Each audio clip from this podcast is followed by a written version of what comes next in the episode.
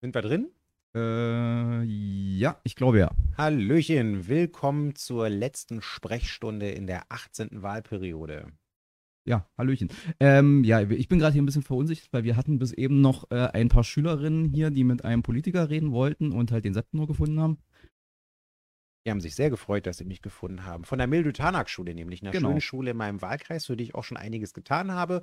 Und äh, ja, ich mag die Schule sehr und fand es cool, dass die jungen Leute hergekommen sind und einfach mal zu verschiedenen Fragen Klima, Wohnen, Mieten, Drogenpolitik äh, und so weiter mal mich auf Herz und Nieren erhört haben.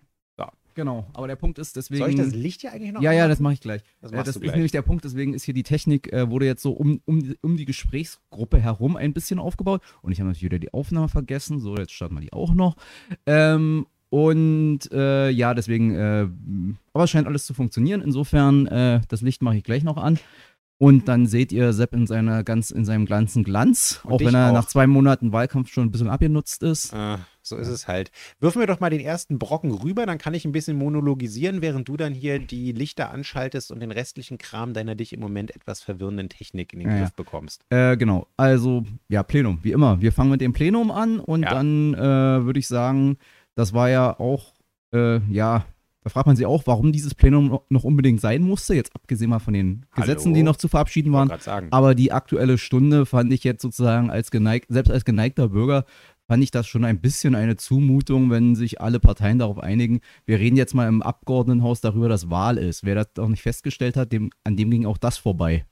Ja, das stimmt. Das war tatsächlich Thema der aktuellen Stunde. Berlin vor der Wahl. Es war also ein großes Rigorosum, alles und nichts. Ähm, die Opposition hat erwartbar versucht, den Eindruck zu erwecken, dass Berlin jetzt ganz unbedingt einen neuen Senat braucht und äh, unser Rot-Rot-Grün-Senat abgewählt werden muss, äh, während wir, wie ich finde, insbesondere Anne Helm, die für uns gesprochen hat, relativ gut in der einen Hälfte ihrer Redezeit nochmal ganz sachlich dargelegt hat, von wo sind wir 2016 eigentlich gestartet? Stichwort Lageso-Desaster während der äh, Flücht Flüchtlingssituation, Stichwort keine funktionierenden Behörden, äh, kein funktionierender Wohnungsbau und äh, unzureichende Digitalisierungsprozesse und was einem sonst noch so alles einfällt. Und äh, auf der anderen Seite, wo wir jetzt eben angelandet sind und was äh, Rot-Rot-Grün schon jetzt äh, geleistet hat, da ist wirklich auch nochmal eine ganze Latte bei gewesen, die sie nochmal in Erinnerung gerufen hat. Ich erinnere nur an das kostenfreie Schülerticket für die BVG, an die Kostenfreiheit von Ganztags-Kita-Plätzen für alle, weil Bildung eben ein Grundrecht ist. Ähm, ich rede von, ähm, wie viele Wohnungen waren es jetzt? 40.000? Nee, wie viele Wohnungen haben wir neu gebaut? Äh, also richtig fertiggestellt. 70.000. 70.000. 70.000 neu fertiggestellte Wohnungen. Ein wesentlich größerer Anteil als in der vergangenen Wahlperiode davon ähm, im Bereich 6,50 Euro, also genau auch für den kleineren Geldbeutel und ähm, das liberalste Versammlungsrecht äh, der Bundesrepublik, was wir gemacht haben. Und ähm, den Mietendeckel, den wir gemacht haben, der uns zwar weggeklagt wurde, der aber trotzdem wichtig war, weil die Leute endlich mal gemerkt haben, dass wenn Politik äh, es will, auch eben eine Regulierung vorgenommen werden kann, die einen äh, monatlich entlastet, dass äh, steigende Mieten eben nicht vom Himmel fallen, sondern das Primat der Politik durchaus zurückgewinnbar ist in dieser Frage. Ähm, klar, wir müssen das jetzt auf Bundesebene machen. Ähm, das äh, wisst ihr alle, das haben wir hier auch schon ganz oft besprochen.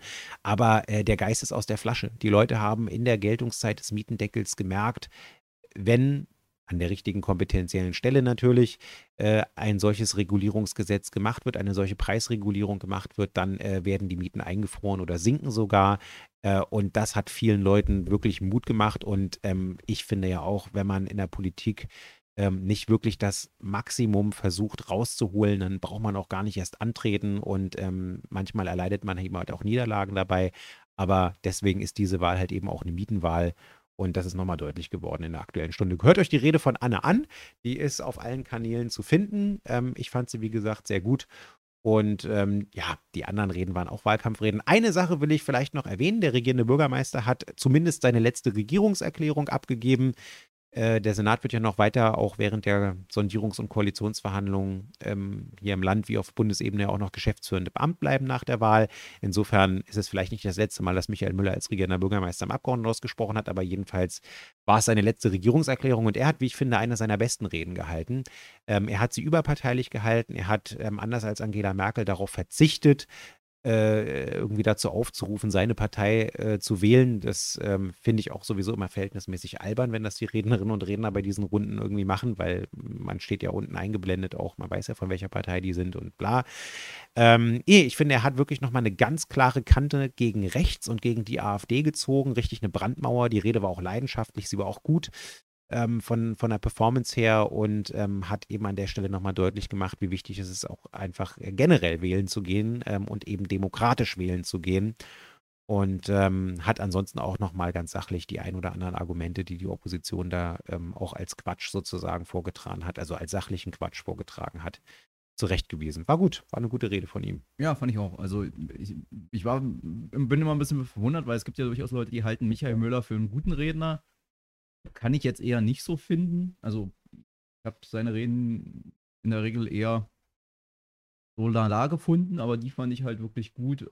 Vielleicht ist ja manchmal oder öfters so, wenn einer sozusagen auf dem Weg nach draußen ist, ist er nochmal mehr bei sich selbst, weil im Kopf sozusagen bestimmte Vorbehalte oder so, die man vielleicht sonst so hat, nicht da sind und das hilft dann vielleicht manchmal. Insofern, ja, das war eine gute Rede und dass er auch nochmal, was ich gut fand, klare Kante gegen rechts gezeigt hat, fand ich, tat auch Not. Ja. So, jetzt sind wir nämlich, jetzt sind wir nämlich beim nächsten Punkt, das war, weil wir hier sozusagen noch anderthalb Stunden mit den äh, Schülerinnen und Schülern gesprochen, nee, Schülerinnen gesprochen haben dass wir jetzt so ein bisschen äh, nicht so richtig vorbereitet sind, was naja. wir jetzt inhaltlich weitermachen. Ich, wir haben ich 13, weiß nicht mehr, was die, Sprech äh, was die wir haben, so waren. Wir haben, ja, äh, guck mal gleich, aber wir haben 13 Gesetze beschlossen. So, seit, ja. der, seit der äh, sogenannten Sommerpause 30 und allein in der äh, jetzt letzten Sitzung oder regulären Sitzung in dieser Wahlperiode nochmal 13 Gesetze. Wir haben zum einen das Zweckentfremdungsverbotsgesetz nochmal nachgeschärft. Ähm, nicht ganz so scharf, wie sich das die ein oder anderen vielleicht wünschen würden, aber wir sind eben immer noch in einer Koalition, wo man Kompromisse machen muss. Unterm Strich kann man, es war die zweite Nachschärfung in dieser Wahlperiode, wenn ich richtig mitgezählt habe, und unterm Strich kann man sagen, dass unsere Nachschärfung vom Zweckentfremdungsverbotsgesetz schon jetzt dazu geführt haben, dass 30.000 Wohnungen wieder dem Mietenmarkt zur Verfügung stehen, die vorher bei Airbnb, Fevo und sonst wo vermietet waren. Ähm, ihr wisst ansonsten, dass ich ja auch sehr stark dabei bin, die Steuerhinterziehung von den Airbnb-Vermietern zu ahnden. Da haben wir uns ja ähm, Gott sei Dank jetzt die Daten beschaffen können, nachdem der Rechtsstreit ähm, erfolgreich war. Also die Daten müssen jetzt aus den Servern, die in Irland stehen, rausgegeben werden. Und äh, da haben wir, ist auch schon wieder ein paar Wochen her, tatsächlich die ersten Abgleiche gehabt, die das Finanzamt für Straf- und Fahndungsangelegenheiten gemacht hat. Und da sind jetzt auch einige Leute entdeckt worden. Und äh, wir sind ja auch gerade dabei, noch die jüngeren äh, Steuerdaten zu holen. Die, die wir jetzt geholt haben, sind ja schon ein paar, Jahr, paar Jährchen her.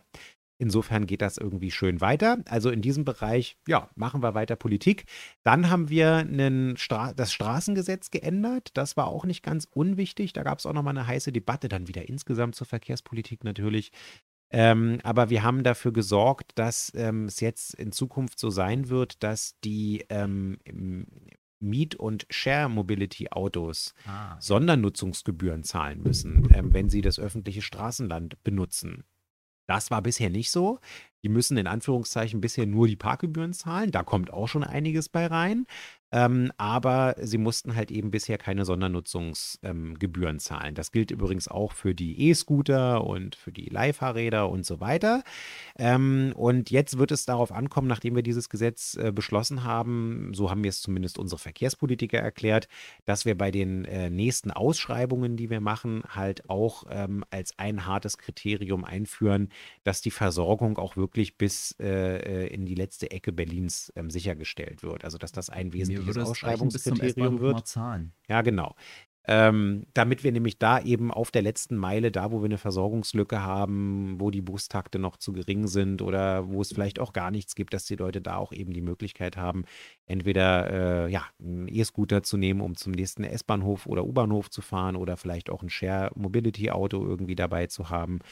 Ähm, und so weiter. Also das war irgendwie ein Punkt. Ähm, zur Wahrheit gehört aber auch dazu, dass wir jetzt eine Lösung finden müssen, damit wir die nicht doppelt abkassieren, weil ähm, ja, wenn die einerseits nicht unerheblich Parkgebühren zahlen, also die Autos jetzt, und auf der anderen Seite jetzt noch Sondernutzungsgebühren dazukommen, äh, müssen wir wirklich gucken, wie wir das hinkriegen. Aber auch da gibt es ja Lösungen, Stichwort Parkvignette ähm, für so eine Anbieter, da äh, wird sich schon eine Lösung finden. Also das haben wir zum Beispiel auch noch gemacht. Aha, okay. Und was natürlich auch noch verabschiedet worden ist, diesmal. Endgültig final, und final. Genau, weil da, da, da, das war jetzt sozusagen direkt der Pavlovsche Reflex, weil er weiß schon, was kommt. äh, das Hundesteuergesetz ist jetzt tatsächlich nicht nur ein Gesetzantrag, äh, ein Antrag und ein Entwurf, sondern es ist jetzt tatsächlich Gesetz. Ja.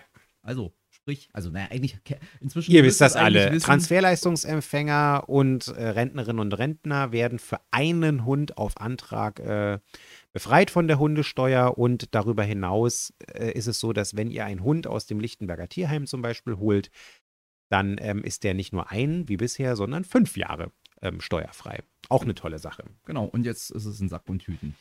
Ähm, gut. Aber, er, aber ehrlich gesagt, ähm, Nee.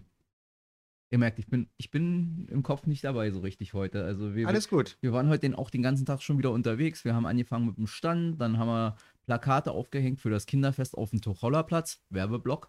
Ähm, dann haben wir noch einen Stand gemacht. Dann haben wir noch einen Stand gemacht und dann kamen hier auch schon direkt die Schülerinnen an, um das Interview mit Sepp zu führen. Insofern hatten wir für inhaltliche Vorbereitungen heute echt überhaupt keine Zeit. Ja, und über die Änderung des Hundesteuergesetzes, wie wir es gerade eben angepriesen haben, könnt ihr, wir hoffen, wir kriegen auch nochmal den Link zugesendet, demnächst in ähm, Atlanta und in anderen US-amerikanischen Medien drüber lesen, weil die beobachten auch den Wahlkampf und haben sich, hey, unser Hundesteuergesetz als ein Beispiel herausgegriffen. Da hatte ich dann hier letztens auch ein schönes ähm, Interview mit der ähm, amerikanischen Journalistin. Wobei der Ansatz war, ihr Ansatz war natürlich mal etwas äh, lockereres, entspannteres, was nicht so ein hartes Thema ist.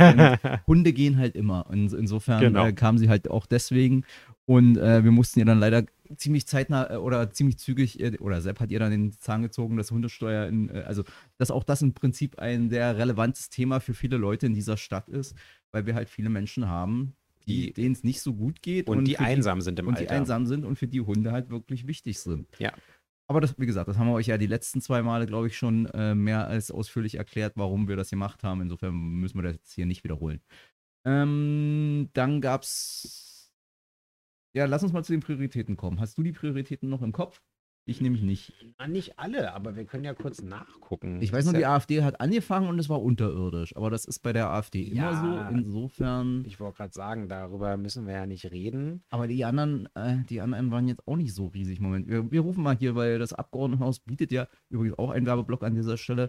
Das Berliner Abgeordnetenhaus ist, finde ich, was sozusagen die multimediale Präsenz angeht, gar nicht schlecht.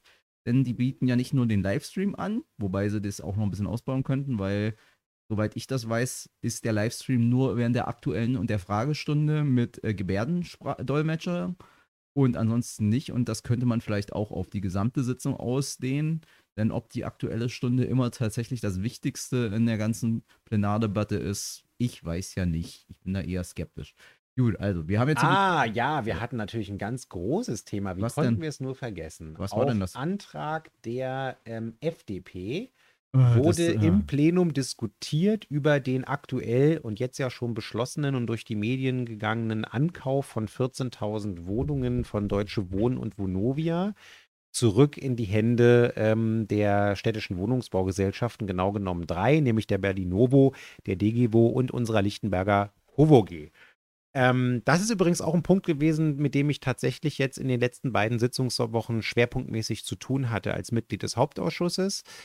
Ähm, also, äh, was soll ich sagen? Äh, wir kaufen jetzt 14.000 Wohnungen an.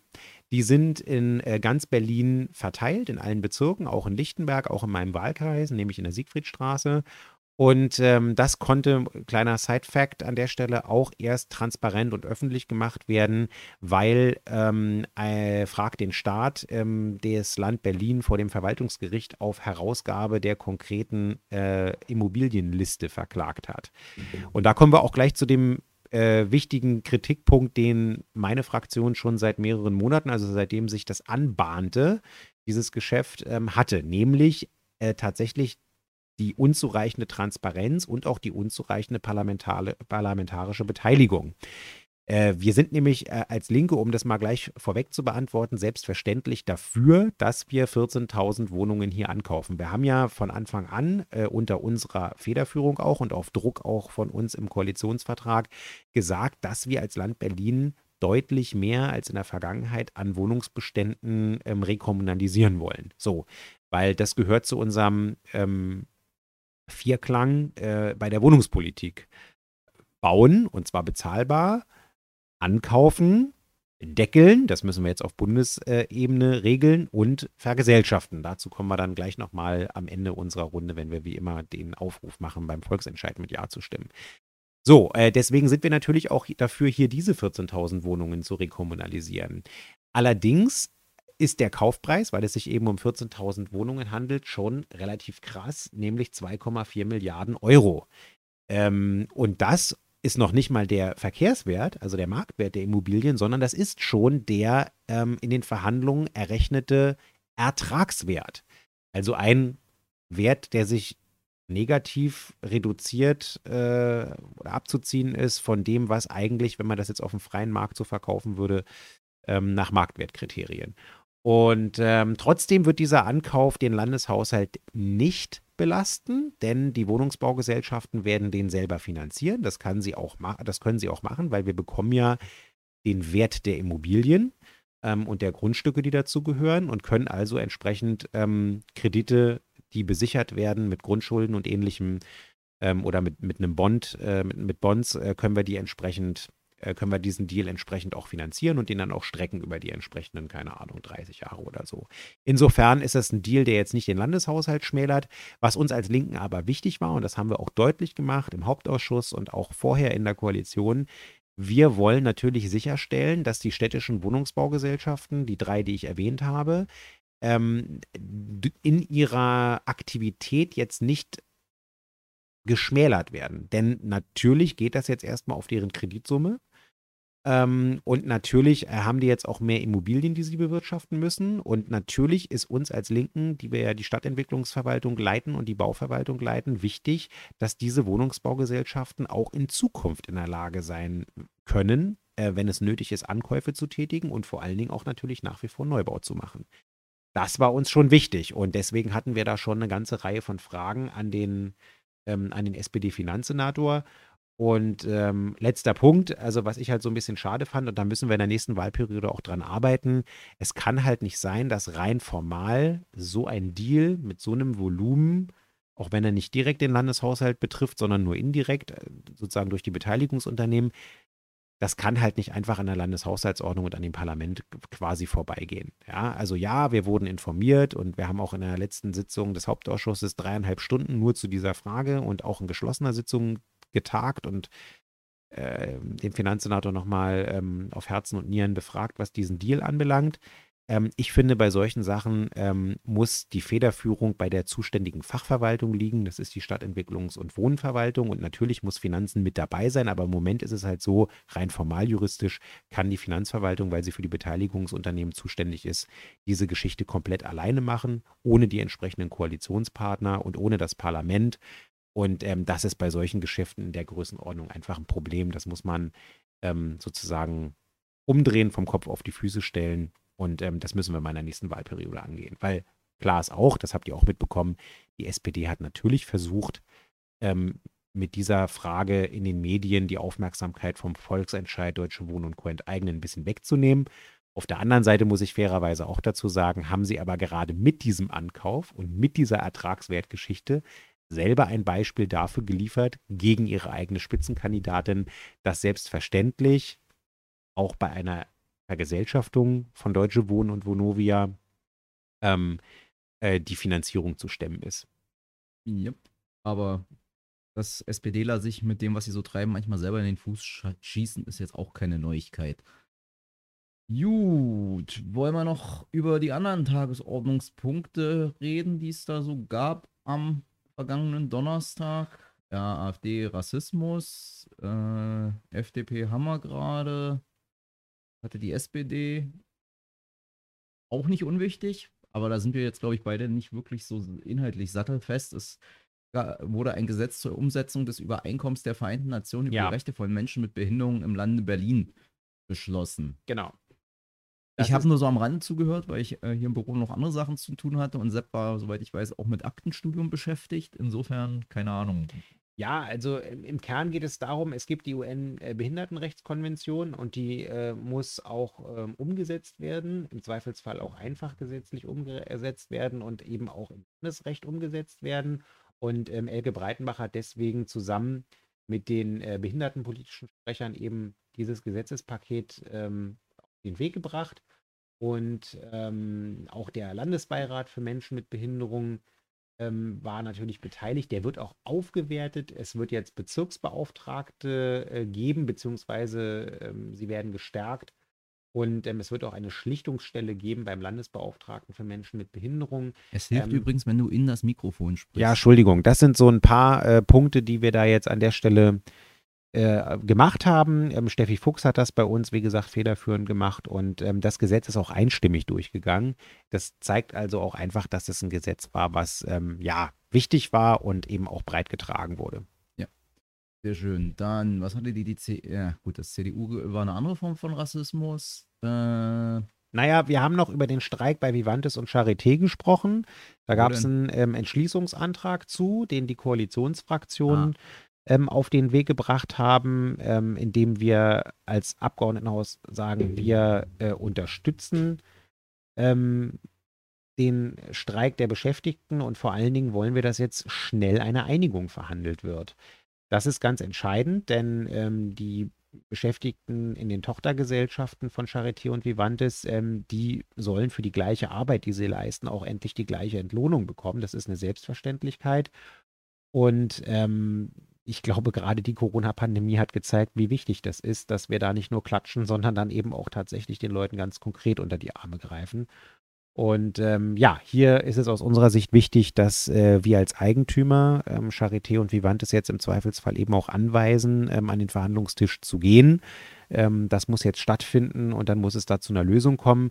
Ähm, eine Sache will ich euch aber natürlich auch ganz ehrlich und ganz offen sagen. Ähm, wir können natürlich, und das ist auch wichtig, ähm, da jetzt hoffentlich eine Tarifeinigung irgendwie hinkriegen und auch die Arbeitsbedingungen verbessern auf den Stationen und auch die Bezahlung ähm, angleichen und so weiter. Ähm, ein Problem haben wir aber alle miteinander, was wir nicht einfach am Verhandlungstisch lösen können. Und das ist das, dass wir natürlich auch da, wo wir mehr Personal brauchen, ähm, das Personal auch finden müssen. Und das ist eben schwierig, weil ähm, die Situation auf dem Markt für Pflegepersonal und ähm, ähnliches ist halt eben einfach schwierig, gerade weil ja die Bedingungen da im Moment noch ähm, so hart sind. Und ähm, da werden wir, glaube ich, Bund und Länder alle zusammen eine große Anstrengung unternehmen müssen, ähm, um halt wirklich auch da mehr Personal ähm, in der Zukunft dann ausbilden zu können, damit wir eben auch mehr Personal haben, was wir dann zu besseren Konditionen einstellen können. Das Problem lösen wir natürlich nicht mit einem parlamentarischen Antrag. Ja, gut, das, das Problem haben wir ja in ganz vielen Bereichen. Das haben wir ja auch in den Schulen und ähm, äh, in, der, in der Kita, in den Kita-Bereichen, dass wir überall Personalmangel haben, weil in der Vergangenheit so scheiße bezahlt worden ist und dadurch weniger Leute da sind, was zu beschissenen Arbeitsbedingungen geführt hat, weswegen noch weniger Leute da sind. Es ist ja das, was jahrzehntelang falsch gemacht worden ist, kriegt man nicht einfach mal so umgebogen. Was aber ein guter Übergang ist, glaube ich, zu den äh, Außerparlamentar, also was sonst noch sozusagen stattgefunden hat, von wegen Umbiegen, was in den letzten Jahrzehnten falsch gelaufen ist. Denn auch letzte Woche und in dieser Woche ist ja nach wie vor noch Wahlkampf.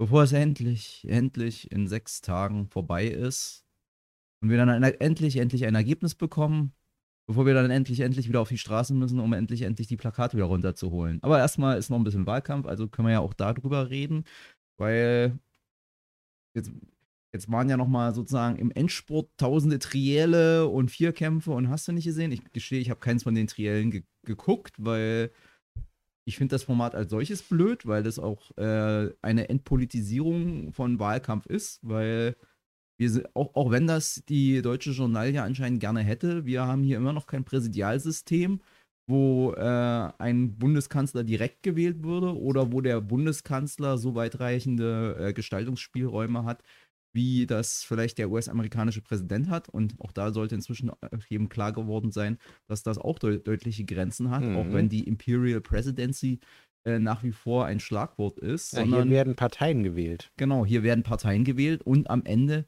regieren hier nämlich auch Parteien, weil kein Bundeskanzler regiert ohne eine Mehrheit im, Ab äh, im, im, Da im, auch. im Bundestag und auch kein Berliner Bürgermeister regiert ohne eine Mehrheit im Abgeordnetenhaus.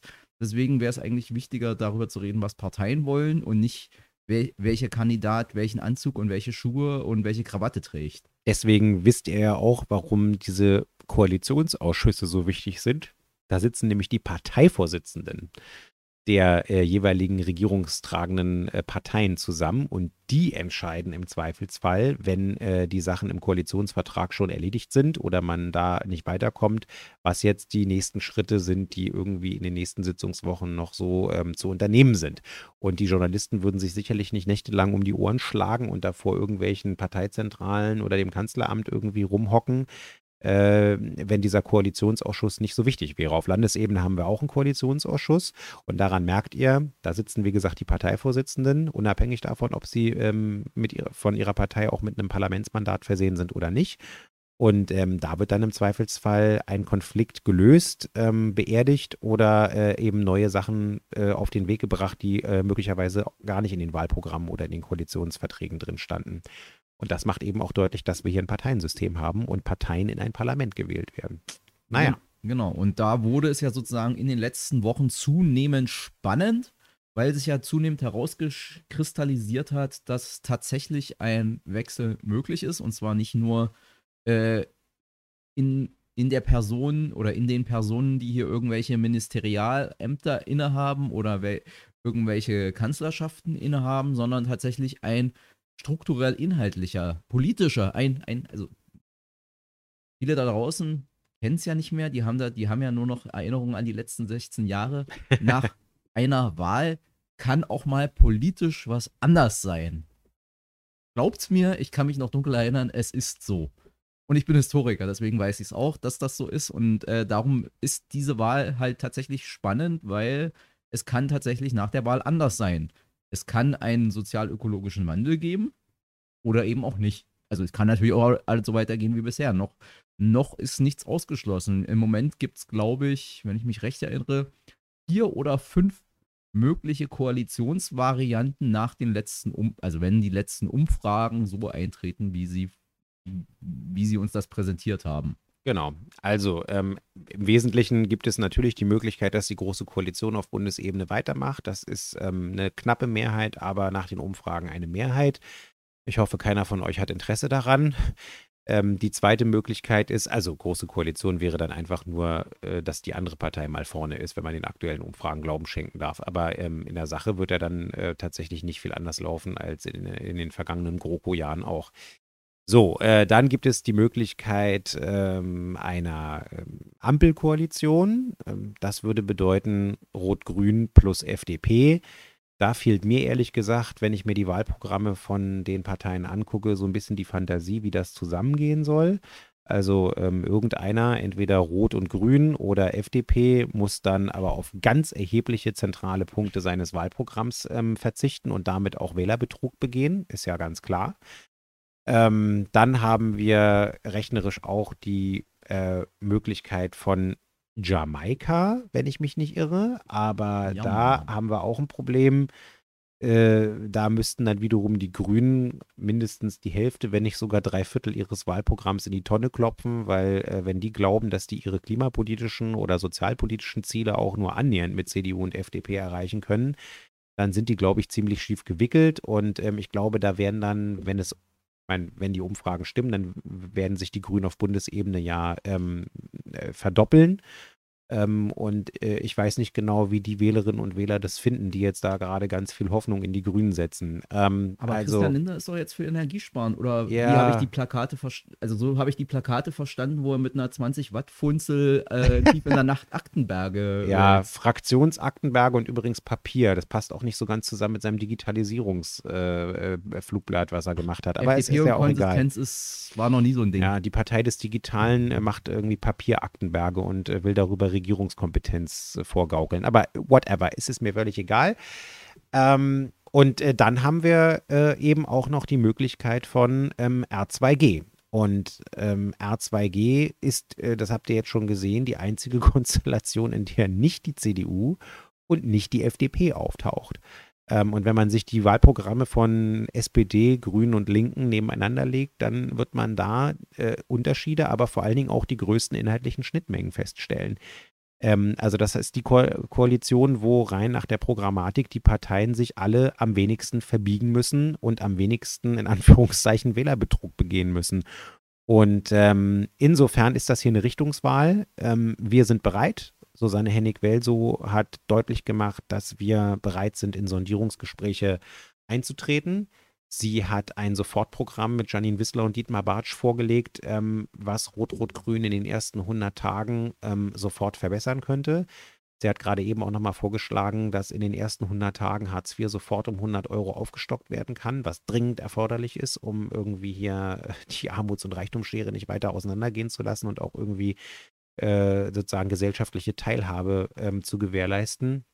Und äh, wir haben auch gesagt, dass das an unserer Grundsatzpositionierung in Bezug auf NATO äh, nicht scheitern wird, weil wir natürlich völkerrechtliche Verträge anerkennen und äh, weil äh, die äh, Weiterentwicklung oder äh, sozusagen Beendigung und Neugründung eines äh, Verteidigungssystems unter Einschluss Russlands natürlich nicht innerhalb der nächsten vier Jahre funktionieren wird. Und äh, außerdem, außerdem steht auch gerade der Bündnisfall nicht in der Diskussion, weil mir ist gerade nicht bekannt, dass irgendein Staat auf der Welt äh, einen Angriffskrieg gegen irgendeinen NATO-Bündnispartner vorbereitet. Ähm, das Einzige, was, wenn überhaupt passieren könnte, ist vielleicht, dass zwei NATO-Partner miteinander Stress bekommen.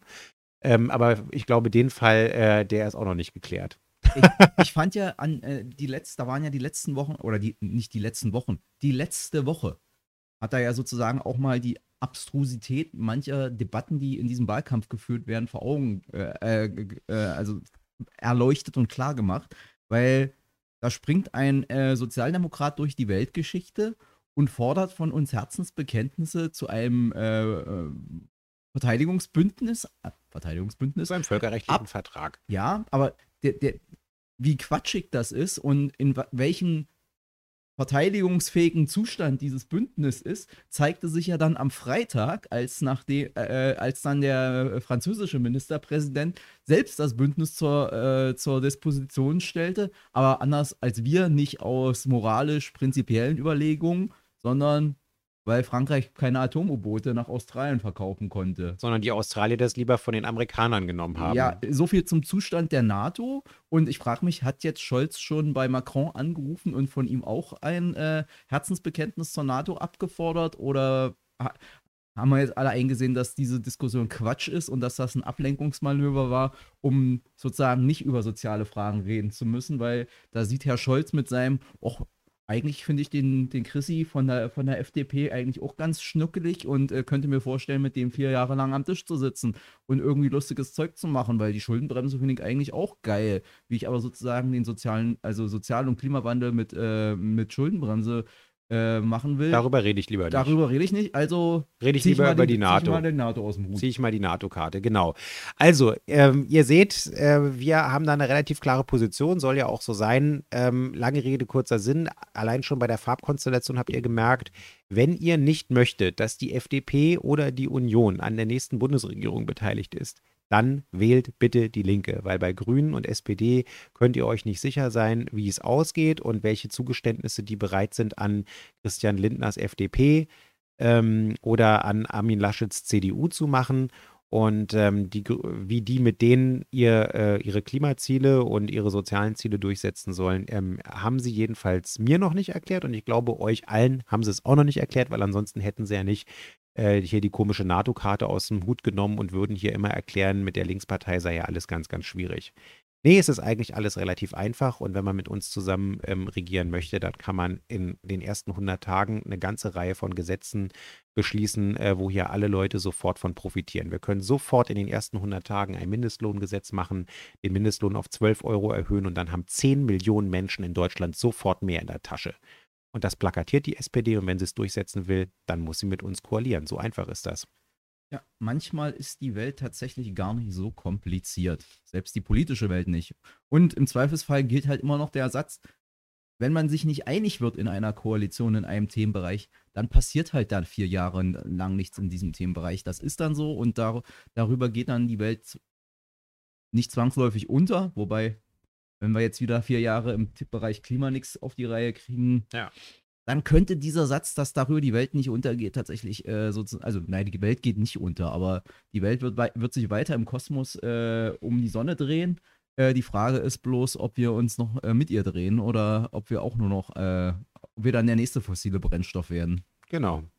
Jo, Ja, das war's eigentlich jetzt erstmal so äh, hier aus Berlin unserem, aus unserem Casa del Popolo zu Berlin. Naja, in Berlin gilt eigentlich genau das Gleiche. In Berlin habt ihr mitbekommen, dass die Spitzenkandidatin der SPD ähm, sowohl auf der Bundesebene als auch hier auf der Berliner Ebene gerne eine Deutschlandkoalition hätte, also eine Koalition mit CDU und FDP. Ähm, und äh, die Signale sendet sie aus, äh, wann immer sie kann, bei jedem Termin, den sie hat. Und ähm, das fällt uns auf. Ich hoffe, es fällt euch auch auf. Ähm, und ich hoffe, euch fällt auch auf, dass die Schnittmenge ähm, der inhaltlichen Art äh, auch äh, geringer ist, als äh, wenn man jetzt die rot-rot-grüne Koalition fortsetzen würde. Äh, insofern werben wir natürlich auch hier in Berlin dafür, dass wir äh, mit vielen Stimmen und viel Vertrauen als Linke damit ausgestattet werden, wieder in eine rot-rot-grüne ähm, Regierung reinzugehen. Denn wir haben hier unsere Hausaufgaben bei weitem noch nicht erledigt. Also ähm, auch ein Punkt, der mich hat erschrecken lassen in der Plenarrunde. Äh, Michael Müller hat auch nochmal uns Abgeordneten gesagt, äh, falls ihr es vergessen habt oder es bei euch im Hinterkopf äh, versteckt ist, ein Drittel eurer Zeit, ein Drittel eurer Wahlperiode habt ihr mit der Corona-Krise zu tun gehabt. Ähm, das ist mir da an der Stelle nochmal bewusst geworden und das ist tatsächlich sehr, sehr bitter, weil wenn ich mir denke, was wir in der Drittel der Zeit eigentlich an anderen Punkten hätten voranbringen können mit unserer Kraft und unserer Energie und dem Geld. ähm, und dem Geld, dann wären wir sozusagen äh, schon an der einen oder anderen Stelle weiter, als wir es jetzt sind. Ähm, Stichwort Fortsetzung der Schulsanierung und des Schulbaus, Stichwort vernünftiges Fortsetzen der Verkehrswende, insbesondere in den Außenbezirken, äh, Fortsetzen des, äh, des, der Verbesserung der sozialen Infrastruktur in der Stadt.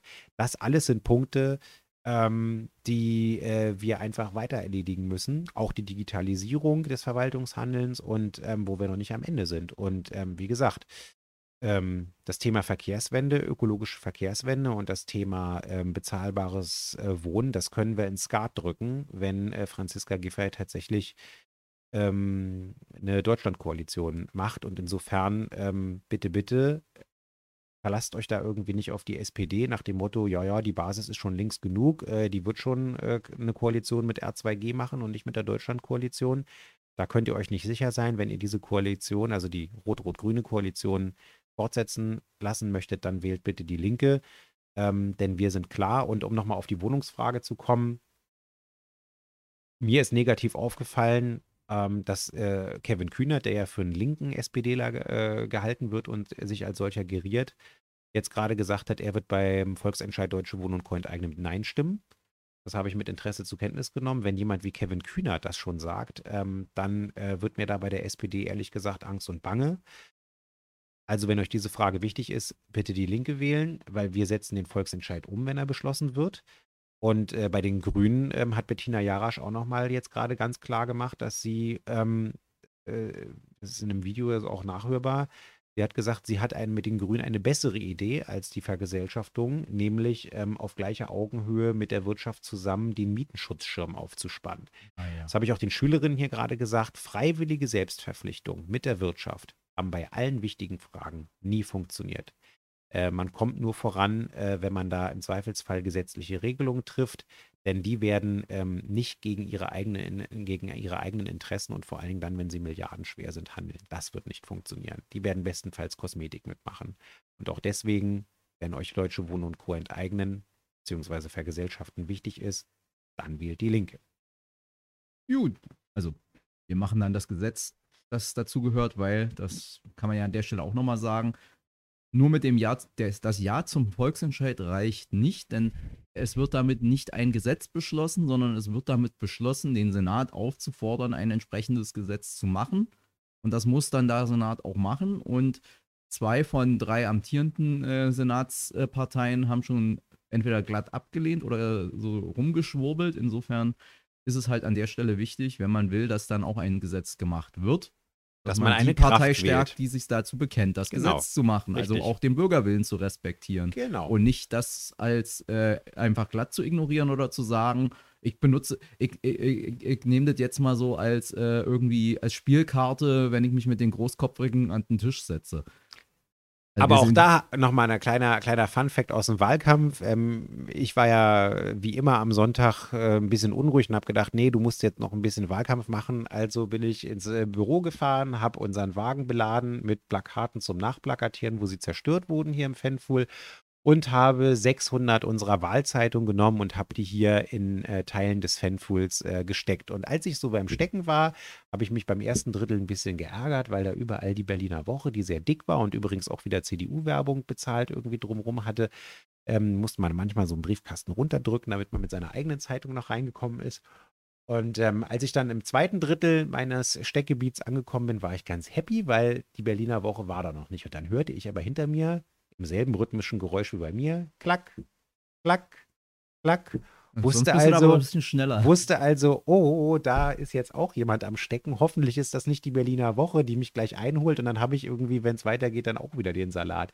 Wie sich herausstellte, war es eine ähm, ja, relativ noch junge ähm, Aktivistin, die hier auch ähm, um die Ecke von meinem Wahlkreisbüro wohnt, die unterwegs war und die hat in den Wegeli-Wohnungen ein an die Wegeli-Mieterinnen und Mieter bzw. Genossen adressiertes Schreiben, Aufklärungsschreiben der Deutschen Wohnen und Co-Initiative gesteckt, in Reaktion auf den Brief, den die Wegeli oder der Vorstand der Wegeli ähm, vor ein oder zwei Wochen an eben alle seine Genossen geschickt hat, mit der Bitte beim Volksentscheid mit Nein zu stimmen. Wir haben am Infostand ja auch schon ein paar von denen aufgeklärt, die uns das gesagt haben. Und wir haben ja auch schon im Juli ein Flugblatt gesteckt, ähm, wo auch darauf eingegangen wird, dass äh, die Genossenschaften selbstverständlich nicht vergesellschaftet werden, weil sie schon ähm, eine Form von gesellschaftlichem Eigentum darstellen und deswegen auch nicht gemeint sind. Und das steht ja auch in den Abstimmungsunterlagen drin, muss man einfach nur lesen. Aber trotzdem gab es da Verunsicherung und die hat es da gesteckt. Und das hat mich einfach nur gefreut, weil sie mir auch gesagt hat, hey, ähm, äh, du hast doch dein Büro da um die Ecke und ähm, ja, und ich habe dich auch schon gewählt und ihr seid ja auch die Einzigen, die sozusagen hier voll und ganz hinter unserer Initiative stehen. Das sind immer so die Momente, wo man sich freut und wo man irgendwie doch feststellt, so, hey, cool, ähm, äh, es kommt dann doch irgendwo an, was wir machen. Aber man muss ja sagen, also wir haben es ja heute und auch letzte Woche schon mal gesagt, äh, und so unter uns, so nach dem, also zumindest nach meinem Gefühl, so äh, war das, hatte man, hatten, hatten wir echt extrem viel positives Feedback auf Ja. der Straße, Ja. deutlich mehr als bei Ver Wahlen in der Vergangenheit, also zumindest nach meiner Erinnerung, dass Leute so, so auf einen zugekommen sind, ja, ich wähle euch ja immer oder ich habe euch schon gewählt oder also so deutlich gemacht haben, sie finden das cool, dass wir jetzt hier dastehen und sie supporten auch, was wir inhaltlich machen und sie geben uns auch ihre Stimme. Ich habe schon gesagt, so ein Gefühl nach dem, wie es auch, also wie sozusagen der, der, das Feedback auf der Straße war, müssten wir irgendwie 50% plus X holen. Ja. Also werden wir wahrscheinlich nicht haben, aber sozusagen, es war ein schöner, zumindest was das angeht, ein schöner Wahlkampf. Äh, was nicht so schön war im Wahlkampf, da reden wir dann drüber, wenn der Wahlkampf vorbei ist und wenn wir Zeit haben, uns hinzusetzen und das aufzuschreiben und sich mal in Ruhe Gedanken drüber zu machen. Lief ja auch nicht alles so wünsch wünschenswert und ja, aber wie gesagt, die, die, Men die Menschen, unsere Menschen hieß es früher immer, Ja, unsere Menschen hier im Wahlkreis die scheinen das, bei denen scheinen wir irgendwie Ja. ganz gut anzukommen. Insofern und bei allen Altersgruppen auch wirklich toll. Also Ja. es macht Spaß und jetzt äh, gehen wir wirklich nochmal in den Endsport rein. Äh, heute haben wir noch einen Infostand und äh, in den nächsten Tagen sowieso, äh, einschließlich Nachtinfoständen. Am 25. darauf will ich euch noch kurz hinweisen, haben wir mit Gesine Lötsch zusammen noch eine Kundgebung und ein dazugehöriges Kinderfest auf dem Tuchollerplatz in dem neuen Wahlkreisteil ähm, Kastelkiez. Ähm, haben wir gerade heute auch für plakatiert. Werden auch nochmal im Netz Werbung dafür machen. Ähm, ihr wisst ja, die Linke setzt sich dafür ein. Kinderrechte sollen ins Grundgesetz und wir wollen eine Kindergrundsicherung einführen, um die Kinderarmut zu bekämpfen. Das sind so die Punkte, ähm, die wir nochmal ähm, in dem kinderreichen Kastelkiez auch zu Gehör bringen wollen. Und dazu gibt es halt eben auch Spiel und Spaß, weil äh, Politik mit verkniffener Mine, das ist nicht unsers. Wir wollen Spaß haben und die Kinder sollen auch Spaß haben.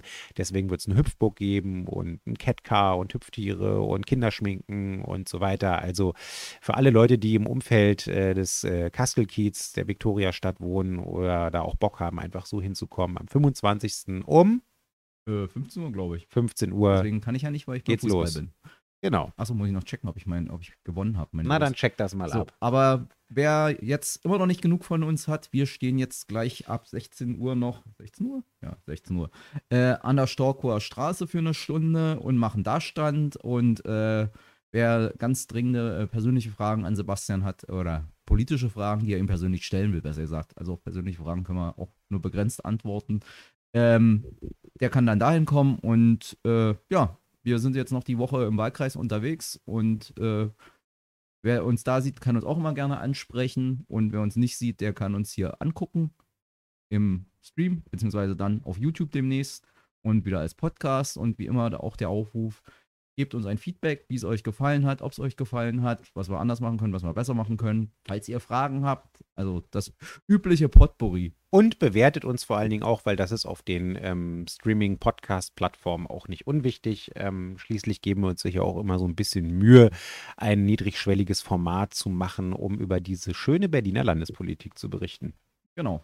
Und das war das dann für heute. Und Winke, winke. Uns. Tschüss.